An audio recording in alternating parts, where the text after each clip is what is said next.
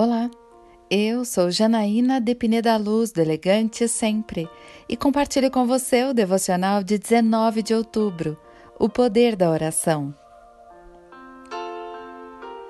Pedro então ficou detido na prisão, mas a igreja orava intensamente a Deus por ele.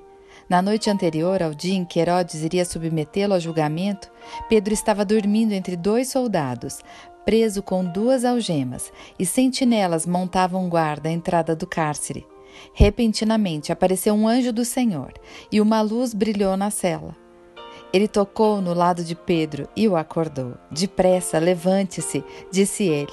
Então as algemas caíram dos punhos de Pedro. Atos capítulo 12, versículos 5 a 7. Pedro estava na prisão, enfrentando uma sentença de morte iminente, mas a igreja estava em constante oração por ele. No momento mais sombrio de sua vida, Deus enviou um anjo para libertá-lo das correntes e da escuridão da prisão. Isso nos lembra que, mesmo nos momentos mais desesperadores, Deus ainda está no controle.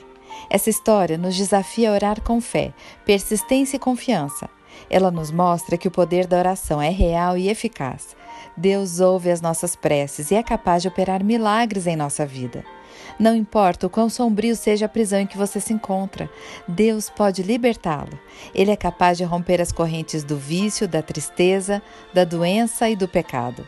Além disso, essa passagem nos lembra que o plano de Deus é sempre maior do que podemos imaginar. Pedro foi libertado e Herodes, que se opôs a Deus, encontrou seu fim. Deus usa situações difíceis para cumprir seus propósitos. Portanto, podemos confiar nele, sabendo que ele tem o controle, mesmo quando não entendemos. Eu quero orar com você.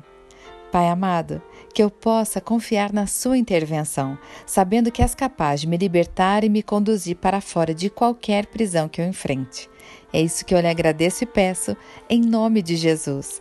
E eu convido você, siga comigo no site elegantesempre.com.br e em todas as redes sociais. Um dia maravilhoso para você!